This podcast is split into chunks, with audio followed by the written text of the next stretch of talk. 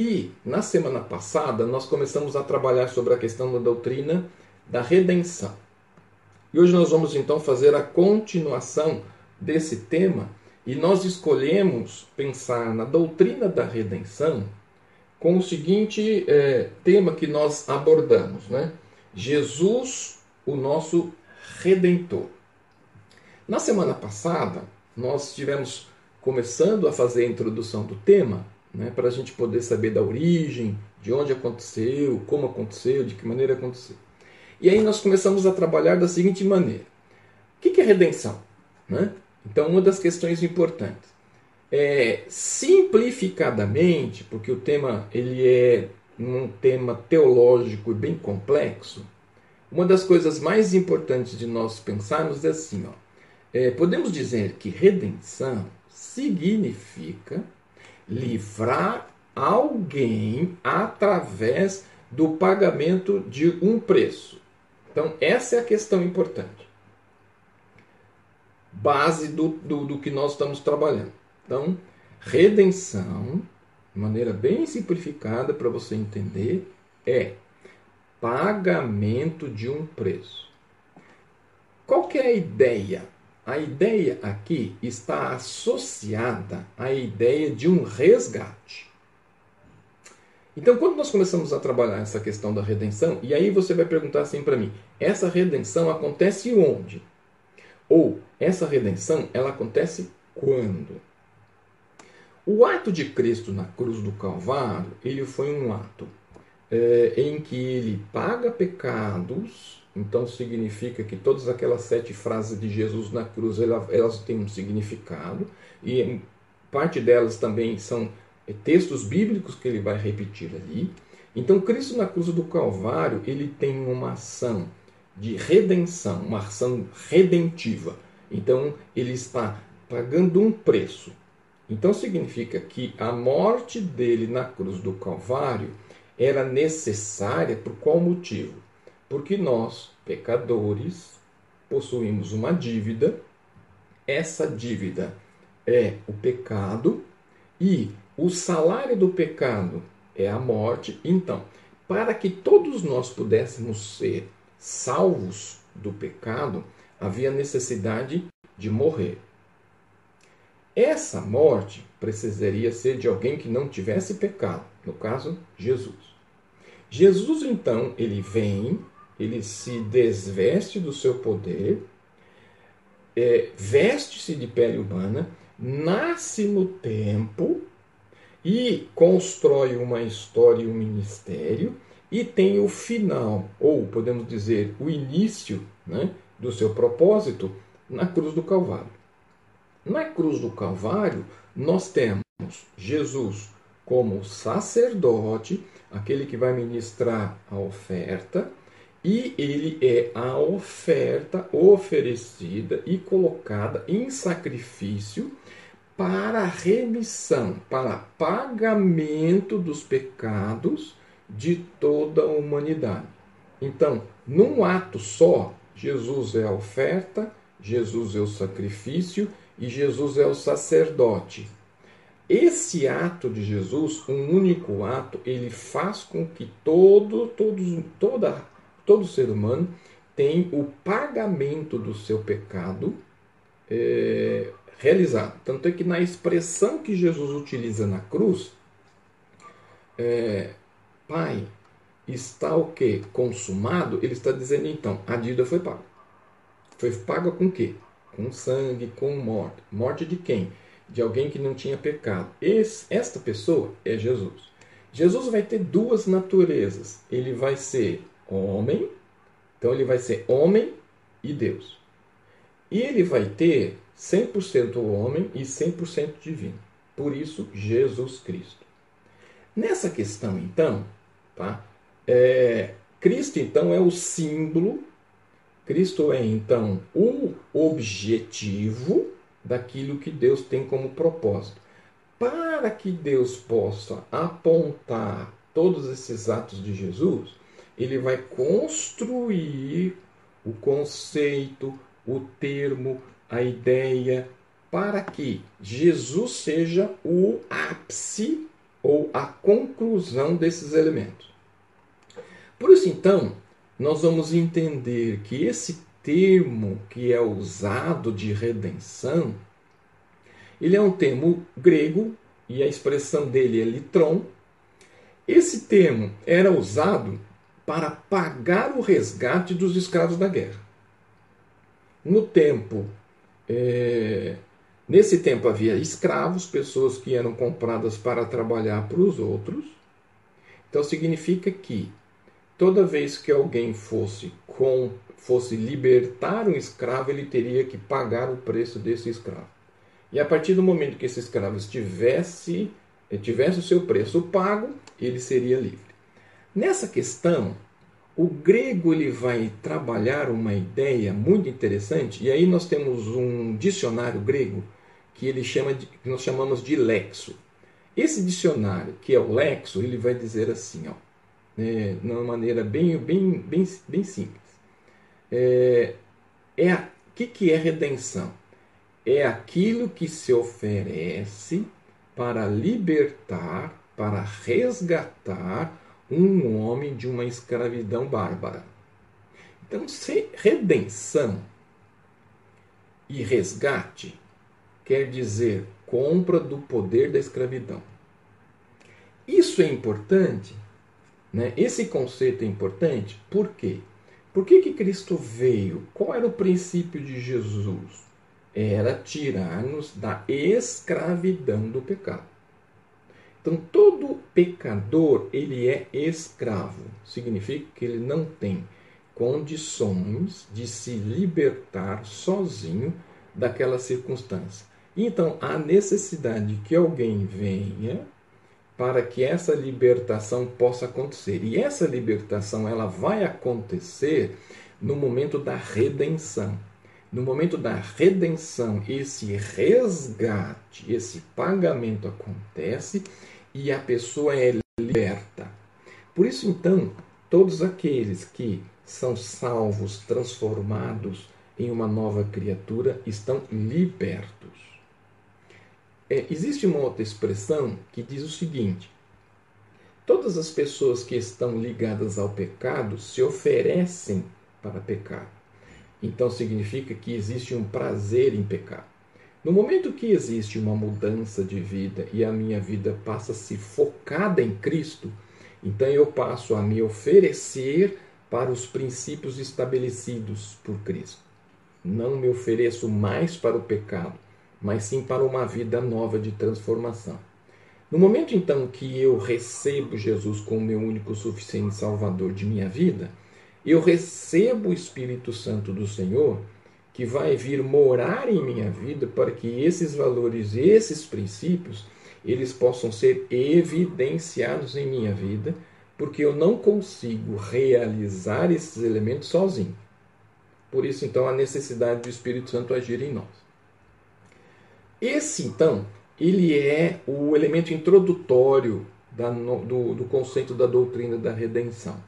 Para nós construirmos, então, a ideia, é para a gente saber agora que nós vamos começar a questão da origem, como é que o termo, esse termo de redenção, como é que esse, esse termo resgate, ele vai entrar dentro do pensamento bíblico. Então agora nós vamos pensar como é que esse, te, esse termo ele entrou no pensamento bíblico? Para que ele pudesse, então, é, ser é, identificado ou ser é, é, relacionado com Jesus. Lembrando que, como nós não temos nessa época nenhum elemento como nós temos hoje, né, que é uma questão escrita, esses elementos eram elementos orais transferidos um para os outros, então significa que a construção disso era a prática do dia a dia. E tanto é, Gênesis, que é o princípio, Êxodo, que é a questão de leis, Levíticos, que é a questão de tratamento de saúde, tanto é que Levíticos é considerado como o melhor é, elemento para a saúde, né? Então ele vai trabalhar tudo quanto é relacionado à questão de saúde. Nós vamos ver então que números é o censo E Êxodo vai demonstrar os aspectos da lei e vai mostrar princípios de como as coisas vão acontecer. Então, no Antigo Testamento, e o Antigo Testamento, a gente precisa lembrar que ele foi escrito em hebraico. O hebraico ele tem todo um contexto e um princípio de, de, desse, desse aspecto. Então, uma das coisas importantes que nós vamos pensar é o seguinte: é, esse princípio ele vai expressar um, um aspecto relacionado ao primogênito. A ideia de primogênito é primícia. Então é assim, ó, tudo aquilo que se fazia, tudo aquilo que se plantava, tudo aquilo que se colhia, todo filho que nascia, o primeiro era consagrado a Deus. Então, na colheita, as primícias, as primeiras coisas, consagradas a Deus. Os primeiros filhos, consagrados a Deus. Então, a ideia é a ideia de primogenitura, a ideia de consagração. Então, em Êxodo, capítulo 1, versículo de número 13. Êxodo, capítulo 1, versículo de número 13. É importante que você tenha sua Bíblia em mãos para você poder então acompanhar. Né? O que, que vai dizer aqui? Vai dizer assim: E os egípcios faziam servir aos filhos de Israel com dureza. Por que, que esse texto está aqui? Por quê? Porque Israel ele é um elemento de primogenitura. Israel era um, é um povo consagrado a Deus. Se Israel é um povo consagrado a Deus, então ele é o primogênito de Deus. Então significa que nesse princípio que estamos elaborando em Êxodo 1, os primogênitos de Deus, que são o povo de Israel, eles deveriam sair do Egito porque pertenciam a Deus. Então aqui nós vamos ter então a ideia de que o povo de Israel que hoje está escravizado, ele precisa sair para adorar a Deus. Essa ideia também vai aparecer em Êxodo 4:22. Êxodo 4:22 vai dizer assim, ó: Então dirás a Faraó: Assim diz o Senhor: Israel é meu filho, meu primogênito. Então, quando Moisés foi diante de Faraó, para falar para Faraó que o povo de Israel ia sair da escravidão, a palavra de Deus para o Faraó foi esta. O Êxodo 4, 13. Ele, porém, disse. É, 4,22, perdão. 4,22. Então dirás a Faraó: Assim diz o Senhor: Israel é o meu primogênito. E nesse conceito, Israel, como é declarado primogênito de Deus, ele então tem a condição de ser o que? Resgatado. Ele vai ser então, é, Deus vai trabalhar a redenção de Israel diante da escravidão do povo de, do, do Egito. Êxodo, capítulo 13, versículo de número 2 Êxodo, capítulo 13, versículo de número 2, vai nos remeter à seguinte ideia: Santifica-me todo primogênito que abrir toda a madre dentre os filhos de Israel, de homens, de animais, porque é meu. Então, qual é o princípio? O princípio é, sendo filho, primogênito, seja o animal nascido, primogênito, seja as primícias da lavoura, significa que tudo isso era de Deus e deveria ser consagrado a Ele. Então, uma das coisas importantes que nós vamos ver é que todo ele, todo animal, ele era consagrado a Deus. E aí vai entrar agora, agora entra aquela ideia, né, de que como é que se trabalhava alguns elementos. Então aí nós vamos pensar o seguinte: se todo animal era de Deus, primogênito, havia algumas circunstâncias que aconteceriam o seguinte: havia animais que eram ligados à força de trabalho, ligado à questão de roça, à questão de carregar peso, à questão de moenda. E os animais, os jumentos, as jumentas, eles eram necessários para esse tipo de trabalho. Para que o proprietário não perdesse esse animal que era importante para a roça, o que, que a lei permitia? permitia que, na verdade, pudesse ser substituído este preço por um resgate.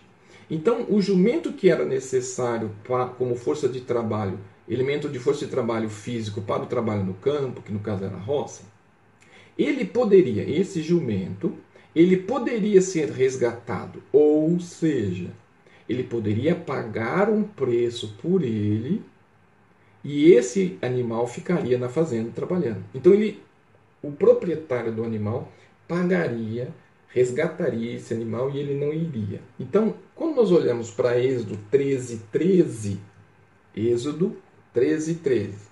Porém, tudo que abrir a madre da jumenta resgatará com o cordeiro, e se não o resgatares, cortar-lhe-ás a cabeça mas todo primogênito do homem entre os filhos resgatarás. Então, olha só.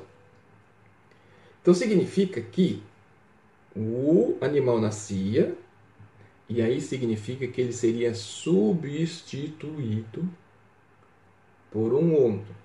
Qual era o animal que substituiria, substituiria essa jumenta? Um cordeiro. Então, um cordeiro era colocado no lugar, pagamento o pagamento era feito por um outro animal que assumiria e então aquele animal permanecia no lugar. Quando nós dizemos que Jesus é o Cordeiro de Deus que tira o pecado do mundo, essa ideia do Cordeiro de assumir, né, quando nós dizemos que Jesus tomou os meus pecados e pagou a minha dívida, é esse princípio. Eu sou pecador, eu cometi pecado e os meus pecados me levarão para a morte.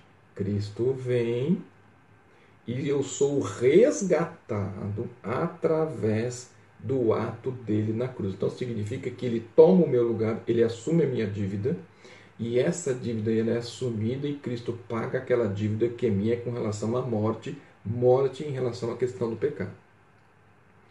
Há um princípio, há uma lei judaica chamada Lei das Doze Tábuas que o crucificado só poderia ser substituído por alguém da família. Então, alguém da família do crucificado poderia assumir o lugar dele. Por isso que nós dizemos que Cristo tomou o meu lugar, porque Cristo faz parte da nossa família. Então significa família no sentido de humanidade. Através do ato de Cristo, todos da humanidade são salvos. Então significa que pelo primeiro Adão entrou o pecado e todos da humanidade pagam o preço e através de Cristo. E aí nós chamamos Cristo desse segundo Adão, por quê? Porque através dele, da morte dele, todos são resgatados da morte cometida pelo primeiro Adão. Né? Então esse princípio é importante. Então, nesta primeira ocorrência bíblica sobre o tema e sobre a ideia, dá para trazer uma ideia de que é, houve uma troca. É troca por algo. E esse cordeiro, então, é o exemplo desse resgate. E esse resgate é dar um valor ou ter algo que fora de uma pessoa, mas que agora não é mais. Né? Então, a jumenta é de alguém, e ela dá a troca o cordeiro pela ovelha.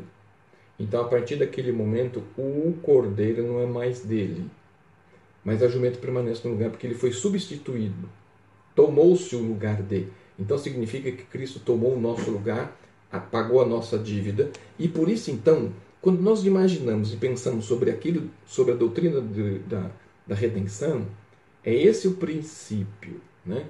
o princípio de pagamento de um preço. Eu tinha uma dívida, não tinha condições de sanar essa dívida, porque essa dívida era impagável. Cristo então vem, assume a minha dívida e eu sou liberto. Uma, uma segunda ocorrência do texto, Êxodo 21, vai nos ajudar também a entender melhor esse conceito. E esse conceito ele, ele precisa ser muito bem entendido, porque à medida que o salvo em Jesus, ele tem esse princípio de que o preço de resgate dele foi muito alto, ele não vai viver uma vida espiritual medíocre, uma vida sem propósito, sem sentido, sem valor, sem significado. Por quê? Porque o valor de resgate foi muito grande. Então eu não tenho nem direito de viver uma vida medíocre, e eu também não posso ter uma atitude de mediocridade, mas eu tenho que viver o princípio estabelecido por aquilo que a palavra de Deus me ensina. Então, Êxodo 21, versículos de 28 a 30, diz assim: Se algum boi escornear o homem ou mulher que morra, o boi será apartado, apedrejado, certamente a sua carne se não comerá, mas o dono do boi será absolvido. Mas se o boi dando, dantes, era escornador, e o seu dono foi conhecedor disso, e não guardou, matando um uma mulher, o boi será apedrejado e também o seu dono morrerá. Se lhe for imposto resgate, então dará como resgate de sua vida tudo aquilo que for imposto. É assim, ó. Esse, é, essa expressão aqui, escornar, é o que? É o chifre. Então vamos colocar: se algum boi chifrar um homem, chifrar uma mulher, e por causa desse do aspecto dele ser chifrado, a pessoa morrer, esse boi será o que? Apedrejado. Mas o dono não será responsabilizado. Certo? Então, isso, é, desculpa, é, o boi será morto, a carne não será comida, mas o dono ele vai ser absolvido. Agora, se o dono sabe e não tomou providência, ele morre junto. Então, o princípio, lembre-se aqui, e aqui nós estamos trabalhando de lei. Então é olho por olho, dente por dente. A graça só vai acontecer lá na frente. Então aqui é assim: todo e qualquer elemento que for acometido vai sofrer as consequências com relação a essa questão. Então, como na verdade não é homicídio doloso, o dono do boi podia pagar um valor né, e é, redimir a ameaça. Certo? Então, assim, ó, hoje tem alguns crimes que algumas pessoas cometem e que né, eles são afiançáveis. Eles vão pagar a cesta básica, eles vão pagar um valor e vão responder em liberdade. Aqui é a mesma coisa, o mesmo princípio. Aqui, pagar um preço para ter vida, a pessoa é culpada, pagava um preço e é, se livrava da condenação. Como se faz no Brasil em certas circunstâncias? Êxodo 30, 12 vai nos mostrar um outro aspecto. Êxodo, capítulo 30, versículo de número 12. Quando tomares a soma dos filhos de Israel conforme a sua conta, cada um deles dará ao Senhor o resgate da sua alma, quando os contares, para que não haja entre eles praga alguma, quando os contares. Aqui então, nós vamos ter aqui a ideia. A ideia traz no sentido de a ideia aqui de cobertura. Certo? Essa cobertura significa o seguinte: os israelitas eram recenseados. Lembre que a ideia de contagem do povo era uma coisa muito constante. O censo era necessário é, naquele tempo e eles faziam isso de ciclo em ciclo. Então, esse censo que eles fizeram ele era um censo que buscava fazer o seguinte: é, buscava se contar, sabia a quantidade dos homens, separava um grupo para que esse grupo pudesse pertencer a Deus com o serviço, é, como um ofício a ser feito. Só que alguns faziam o seguinte: pagava-se um resgate, pagava-se um valor, pagava-se uma taxa e um imposto, um imposto para que essas pessoas tivessem o direito de serem de Deus. Então, faziam um recenseamento, separavam esse povo e essas pessoas pagavam preço para que eles pudessem servir a Deus. Com o tempo, a palavra ela foi é, acrescentando de princípios, foi acrescentando de contexto, foi crescendo a questão do, do, dos valores dela. E essa, essa palavra, ela começou a trazer uma nova ideia. Então agora nós temos a ideia do começo do termo, como é que o termo entrou no princípio bíblico, né? porque todos os outros elementos vão ser somente repetitivos sobre essa ideia. Mas para nós o importante é como é que essa ideia de resgate, como é que ela vai ser transplantada, ou como é que ela vai ser criada, ou como é que ela vai ser elaborada no Novo Testamento, para chegar até Jesus. Porque nós temos uma, uma circunstância. O Novo, o Velho Testamento foi feito em hebraico. Então nós vamos ter duas línguas, hebraico e aramaico. O Novo, nós vamos ter o grego e o latim, que são as línguas que eram usadas lá. O grego era praticamente o inglês de hoje, uma língua universal que todas as nações usavam para poder fazer seu comércio. Então a Grécia era o centro do mundo em termos aspectos de comércio. E aí então, esse texto, esse termo, ele vai ser criado. Então vai ser criado um termo chamado de litron. Litron ele tem a ideia de resgate. No latim vai ter a ideia de redimir. Então, o redimo, que é usado no latim, ele vai ter uma conotação de um pagamento ou um preço pago para comprar um escravo cativo e torná-lo livre. Então, no Antigo Testamento, eu vou ter um animal substituindo, e aqui, tanto no litron quanto no redimo, eu vou ter a ideia de resgatar. Então significava o quê? Pagava-se um preço pelo resgate, pagava-se um preço pela redenção do cativo. E aí esse cativo é liberto. Vamos dar uma olhadinha lá em Hebreus? Hebreus vai nos ajudar a entender o texto e o contexto de uma maneira bem objetiva, bem simples, para que você possa construir a ideia. Hebreus 11, 35. Hebreus 11, 35. As mulheres recebem pela ressurreição os seus mortos uns foram torturados, não aceitando o seu livramento, para alcançarem uma melhor ressurreição.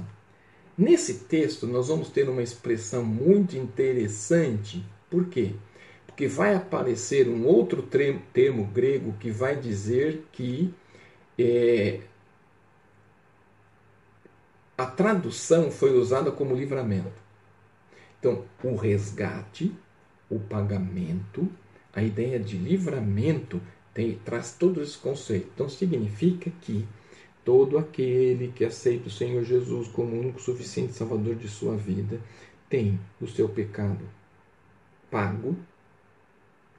Ele tem a ideia de que é, ele foi resgatado e traz o conceito de que foi liberto, liberto no sentido de livre. Livre quer dizer que nós tivemos um livramento. Nós fomos livrados de uma circunstância que estava preparada para acontecer nas nossas vidas. Nós começamos o culto dessa noite com muitos irmãos pedindo livramento. E essa ideia ela é muito clara no texto. Então significa que o fiel ele vai ser livre e esse livramento vai acontecer porque houve um pagamento de um preço. Cristo veio e resgatou. Então a minha liberdade ela só acontece porque houve um pagamento. E esse pagamento foi feito através de Jesus. Esse conceito ele é importante para a nossa vida, porque à medida que eu tenho uma compreensão de que alguém morreu no meu lugar pagando uma dívida minha, eu tenho que viver uma vida condizente ao resgate que foi feito. Eu recebi um livramento e esse livramento me trouxe uma vida nova, uma vida com valores novos. Então eu não posso viver essa vida nova com princípios velhos, com uma visão velha, com resquícios de coisa velha. É, você já comprou um sapato novo e usou uma meia rasgada? Há um texto que diz assim: não adianta você costurar uma calça velha com um pano novo. Por quê? Porque precisa ser algo novo. A minha vida precisa ser nova. As minhas atitudes precisam ser novas. Eu não posso viver uma vida nova com princípios velhos, com elementos velhos, com o pecado reinando, com o pecado dirigindo, com o pecado me conduzindo. Porque eu fui, a dívida foi paga. Então agora eu tenho a possibilidade de viver uma coisa nova, uma vida nova, com valores novos, com princípios novos. E isso é que importa.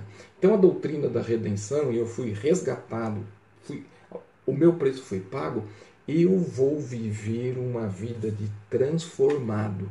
Não uma vida de conformado, mas uma vida de transformado, transformado no pensamento, transformado na atitude, transformado no princípio, transformado em todas as questões que envolvem o meu relacionamento com Deus. O velho homem morreu, acabou. O que surgiu é uma nova criatura em Cristo, com os novos valores. E aí você vai perguntar assim para mim: mas se eu sou uma nova criatura, como é que esses valores vão intro, ser introjetados na minha vida? Significa que Cristo é o meu alvo, Ele é a meta, Ele é o objetivo, Ele é o que deve ser imitado, os valores que Ele diz, a maneira com que Ele pensa, a maneira com que Ele fala, a maneira com que Ele olha. E esses elementos eles estão todos estabelecidos para que a minha vida e as minhas atitudes sejam atitudes condizentes. Então eu só sou cristão quando eu sigo a Cristo, sirvo a Cristo, vivo Cristo, falo de Cristo e as pessoas veem Cristo em mim. Porque muitas vezes eu posso ter um discurso, mas a minha prática é totalmente diferente. Vida cristã é isso. E redenção é isso. E, é, e esses valores precisam fazer parte da sua vida. Não é tempo de igreja. Tem muita gente que é, fala que está na igreja 30, 40, eu mesmo tenho 40 anos de vida cristã, mas eu percebo que quanto mais na igreja eu fico, mais eu vejo que eu preciso aprender, mais eu vejo que eu preciso crescer. Eu creio, já falei isso, mas repito aqui, todas as pessoas que vão à igreja deveriam receber uma camisa. E nessa camisa, escrito assim: Estou em construção. Essa é a primeira frase e nas costas. Tenha paciência comigo. Quando você entra em qualquer estabelecimento comercial, está escrito assim, ó, na camisa das pessoas: Posso te ajudar? Todo mundo que aceitasse o Senhor Jesus e o tempo que ele estivesse na igreja, essa frase ela teria que vir na frente. Estou em construção. Atrás. Tenha paciência comigo. Porque as pessoas querem ir para a igreja e encontrar gente perfeita. Quer ir para a igreja e não encontrar pecado, não encontrar problema, não encontrar nada. Como é que você vai encontrar isso se as pessoas estão buscando fazer o seu melhor e muitas vezes não conseguem? Têm objetivos e princípios, mas têm falhas. E aí eu preciso saber que perfeição é no céu. Eu vou encontrar um monte de gente imperfeita lutando para poder fazer com que os princípios verdadeiramente possam fazer parte de suas vidas então significa que ao invés de eu ficar olhando para a vida do outro, eu tenho que olhar para a minha vida, para os meus problemas, para os meus erros, para as minhas necessidades e fazer com que a minha vida se atrele aos princípios e às verdades que a palavra de Deus me ensina. Então, meu irmão, pare de olhar para os outros, pare de olhar para as pessoas que são erradas, foque o seu olho em Jesus, ele é o autor e consumador da nossa fé. Esses princípios precisam estar cada dia mais diante dos nossos olhos, das nossas atitudes, para que aquilo que Cristo fez e realizou seja uma realidade na nossa vida. Porque se cada um de nós cumprimos o nosso papel, nós não viveríamos na pandemia hoje. Nós só estamos numa pandemia porque nós temos falhado como povo de Deus de viver esses princípios que a palavra de Deus deixaram aqui estabelecidos para nós. Não adianta estar tá aqui, tem que estar tá aqui para poder desenvolver e realizar. É isso que a palavra de Deus ensina e são essas verdades que precisam estar. Na semana que vem, eh, nós vamos trabalhar a questão da definição teológica do termo. Então, redenção significa o quê? Né?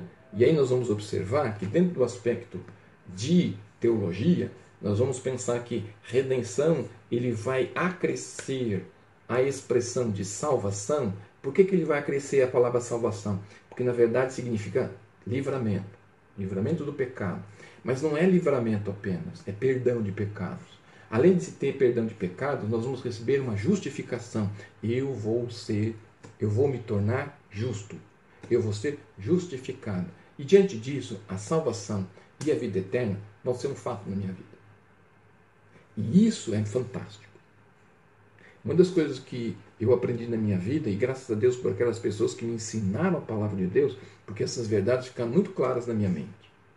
Eu estou compartilhando com você essa noite, para que você possa viver esses princípios hoje. Não importa o tempo de vida cristã, o importante é você conhecer, aplicar e fazer com que essas, essas verdades sejam verdades da sua vida. Isso que importa. E é isso que vai fazer toda a diferença quando nós chegarmos na presença do Senhor Jesus.